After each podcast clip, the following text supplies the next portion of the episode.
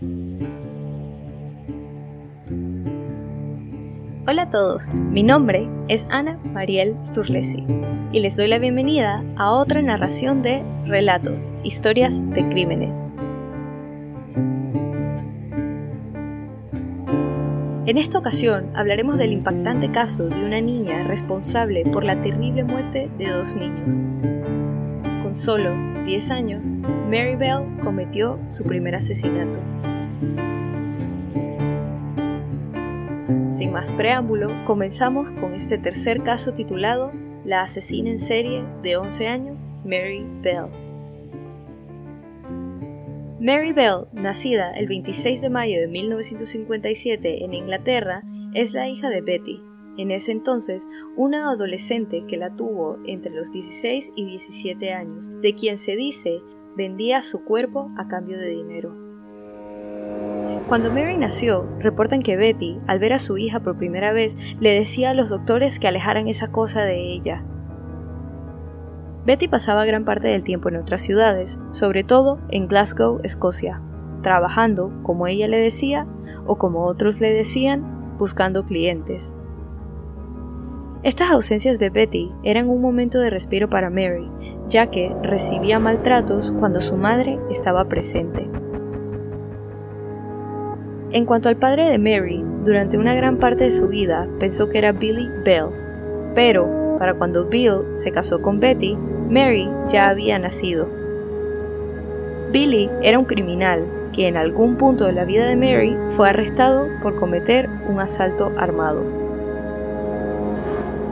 Diferentes testimonios de la familia de Betty aseguran fuertemente que ella intentó deshacerse de su hija Mary en más de una ocasión la familia comenzó a sospechar cuando se percataron que Mary era insólitamente propensa a accidentes. En una ocasión, Mary, presuntamente, cayó de una ventana cuando accidentalmente tuvo una sobredosis de pastillas para dormir, que había conseguido supuestamente sin que su madre se percatara. Después de la caída, supuesta caída accidental, se reportó que Mary sufrió de daños cerebrales, pero ahora esos daños cerebrales son acreditados al maltrato físico por parte de su madre. Mary tenía problemas en la corteza prefrontal del cerebro, área asociada a los movimientos voluntarios y la toma de decisiones. Un sujeto independiente de la familia dice haber visto a Betty darle pastillas para dormir a Mary para que las comiera como si fueran golosinas. La propia hermana de Betty explicó cómo, una vez presenció el momento en el que Betty le entregó voluntariamente su hija a una mujer con dificultades para quedar embarazada. La hermana de Betty tuvo que recuperar a la niña, inmediatamente presenció el momento. Algunos acreditan los constantes accidentes de Mary a los perseverantes intentos de su madre de deshacerse ella misma de la inconveniencia que al parecer le causaba tener una hija. Otros dicen que tal vez se debía a que Betty sufría del síndrome de Munchausen, una enfermedad mental y forma de tortura infantil en el que el padre del infante busca simpatía de otros, haciendo parecer y creer al mundo que su hijo está sufriendo alguna enfermedad al inventar síntomas o crear síntomas verdaderos. En entrevistas posteriores, Mary dice recordar cómo su madre desde los cuatro años la sometía a tener actos sexuales con hombres, pero esto es un acontecimiento que ningún miembro de la familia confirmó que en realidad pasara. Lo que sí aseguran es que la vida de Mary de pequeña había sido marcada por la pérdida de un amigo, cuando lo vio ser atropellado por un autobús. Con todo lo sucedido en la corta vida de Mary, no fue sorpresa para nadie que, para cuando tenía 10 años, se había convertido en una extraña niña y retraída, con tendencias violentas y de manipulación. Semanas antes de cometer el primer asesinato, Mary parecía haber desarrollado una fascinación con la muerte, el 11 de mayo de 1968, Mary estaba jugando con un niño que extrañamente cayó de la parte superior de un refugio antiataques aéreos. Estos son pequeños espacios construidos por lo general con una puerta y paredes en la superficie que cuentan con escaleras que dirigen a cuartos subterráneos en casos de ataques provenientes de aviones de guerra. Se dice que Mary y el niño estaban jugando en la parte superior de este refugio cuando accidentalmente cayó el niño. Los padres del niño asumieron que no se trataba de más nada que un accidente. Pero, sin embargo, posterior a este supuesto incidente, tres madres se acercaron a la policía para avisar que Mary había intentado ahorcar a sus hijas. La policía solo la entrevistó sobre lo sucedido y le dieron un sermón, pero no le imputaron cargos. En mayo 25, un día antes de cumplir 11 años, Mary Bell ahorcó a Martin Brown, un niño de 4 años, en una casa abandonada en Scotswood, Inglaterra. Mary se fue de la escena y regresó con una amiga llamada Norma Bell, que a pesar de su apellido no guarda relación familiar con Mary. Al retornar nuevamente a la casa, se percataron que habían llegado a la escena unos niños que estaban jugando en la casa y encontraron el cuerpo de Martin. La policía, al no ver indicios de violencia, declararon la muerte de Martin como un accidente por consumir unas pastillas provenientes de un envase que fue encontrado en proximidad a él. Las únicas otras evidencias habían sido un poco de sangre y saliva en la cara de la víctima que le pertenecían a él mismo. Nadie tenía sospechas hasta que un día Mary apareció en la casa de la familia de Martin Brown preguntando si lo podía ver. La madre de Martin, con mucha sensibilidad, le explicó que Martin lamentablemente había fallecido. A lo que ella respondió que ella ya sabía eso, que ella lo que quería ver era el cuerpo de Martin en el ataúd. La reacción de la madre de Brown fue cerrarle la puerta en la cara a la niña. Poco después, Mary y su amiga Norma, de 13 años, vandalizaron una guardería con notas en las que se declaraban las responsables de la muerte de Brown. La policía lo tomó como una broma de mal gusto realizada a una guardería que había sido, hasta el momento, víctima de una serie de vandalizaciones. En un intento de disminuir la cantidad de vandalismo cometidos en la guardería, los dueños decidieron instalar un sistema de seguridad que captó a Mary y Norma días después ensuciando la fachada. Pero cuando la policía llegó, sencillamente se les dio una advertencia y las dejaron ir. Ocho semanas después del primer asesinato, Mary y Norma estrangularon a Brian Hall de tres años. Días después del crimen, Mary regresó a la ubicación del cuerpo con unas tijeras y procedió a hacerle una cortada en el abdomen a Brian en forma de M, dejando su marca. Al igual que hacerle daño en las piernas con la misma tijera y mutilar el área genital del niño. Las niñas se ofrecieron a ayudar a buscar a Brian cuando apareció su hermana preguntando por él. En un momento, Mary señaló a una pared de bloques de cemento que escondían el cuerpo, sugiriendo que tal vez podía estar ahí. Pero Norma dijo que no podía estar ahí, así que la hermana de Brian ignoró el comentario y siguió con la búsqueda. El hallazgo del cuerpo de Brian creó pánico en la comunidad. Era el segundo cuerpo de un niño que era encontrado muerto en dos meses. La atención de la policía se volcó hacia niños cuando el reporte de la autopsia de Brian mostraba que la fuerza utilizada para estrangularlo había sido la misma fuerza que la de un niño. Para este momento ya se habían entrevistado a chicos que tal vez podían tener una idea de lo que había pasado en las últimas horas de vida de Brian. Durante estas entrevistas, Mary y Norma hacían un pésimo trabajo para esconder su interés en la investigación. Se dice que Norma actuaba muy emocionada y Mary evasiva, sobre todo cuando se le dejó saber que la habían visto con Brian antes de morir. Las sospechas en torno a Mary crecieron cuando la vieron merodeando afuera de la casa de Brian el día de su entierro.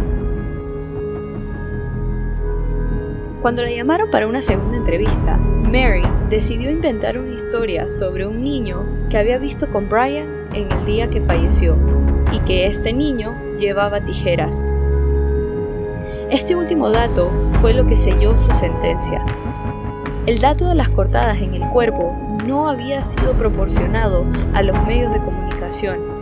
Era un pedazo de información que solo conocía la policía y el asesino de Brian.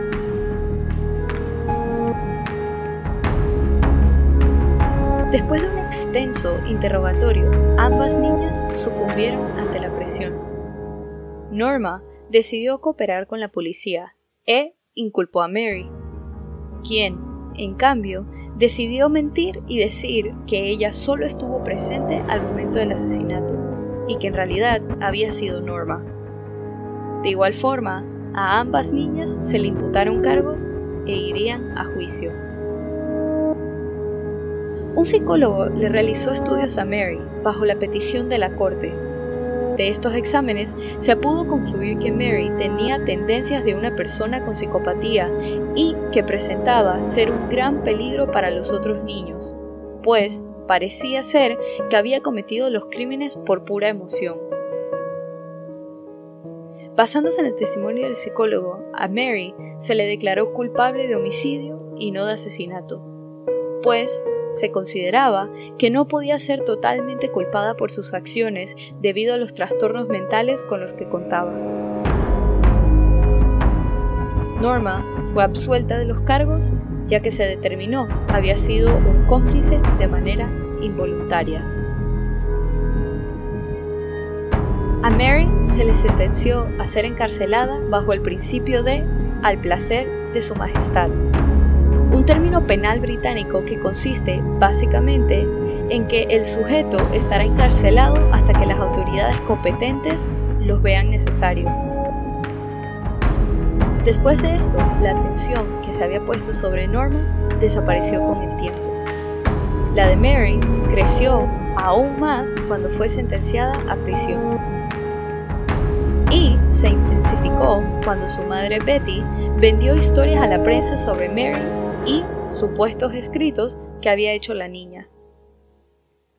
En septiembre de 1977, Mary protagonizó los titulares una vez más cuando escapó brevemente de la prisión Moore Court, una prisión abierta en la que los prisioneros tienen supervisión mínima y por lo general no se les encierra en las celdas.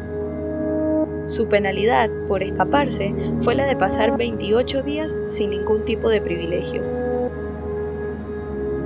A las autoridades les pareció pertinente dejar a Mary salir en 1980, después de pasar por un programa de rehabilitación y notar una mejora en su comportamiento.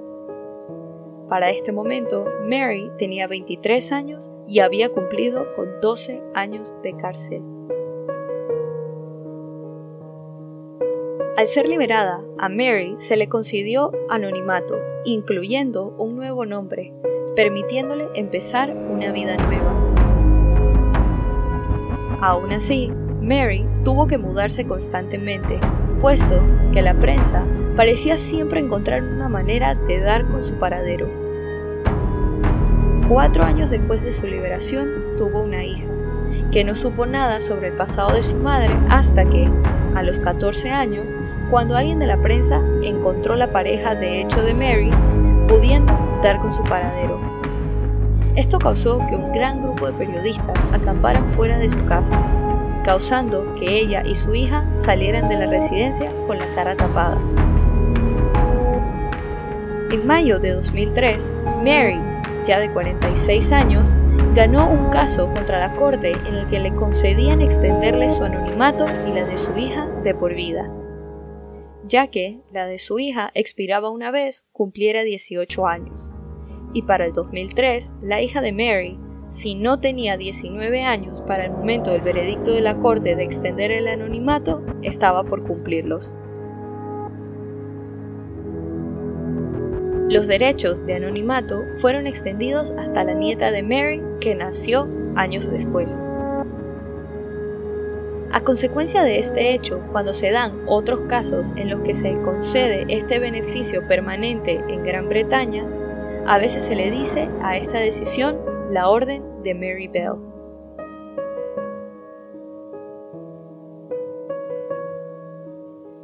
En la actualidad se desconoce el paradero de Mary Bell, ya que permanece bajo una custodia protegida en una dirección secreta con su identidad intacta.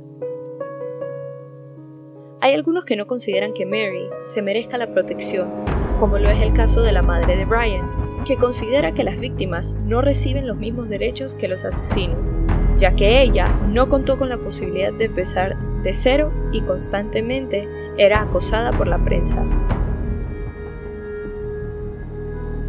Años después, Mary fue compensada económicamente por su participación en una biografía basada en su historia, esta remuneración económica fue fuertemente criticada por los medios. El gobierno del entonces primer ministro Tony Blair buscó todas las formas legales de detener la producción de la biografía, ya que no consideraban que un criminal debía ganar dinero a raíz de la publicación de sus crímenes. Los intentos de interrumpir la publicación fueron fallidos. Es clara la razón por la cual este caso atrajo tanta atención. Era sencillamente increíble que una niña supuestamente inocente llegara a cometer dos asesinatos de manera tan cruel. Y así culmina el tercer episodio de Relatos, Historias de Crímenes. Recuerden pasar por la cuenta de Instagram y dejar su opinión de este caso. La cuenta es Relatos en Podcast y la pueden encontrar en la descripción de este episodio. Relatos está disponible en Buzzsprout, Apple Podcasts, Spotify, Castro, Overcast, Castbox, Pocket Cast y YouTube. Mi nombre es Ana Mariel Sturlesi y muchas gracias por acompañarnos en esta narración nuevamente. Y bienvenido si es tu primera. Nos vemos la otra semana con otro caso en Relatos, historias de crímenes. Bye.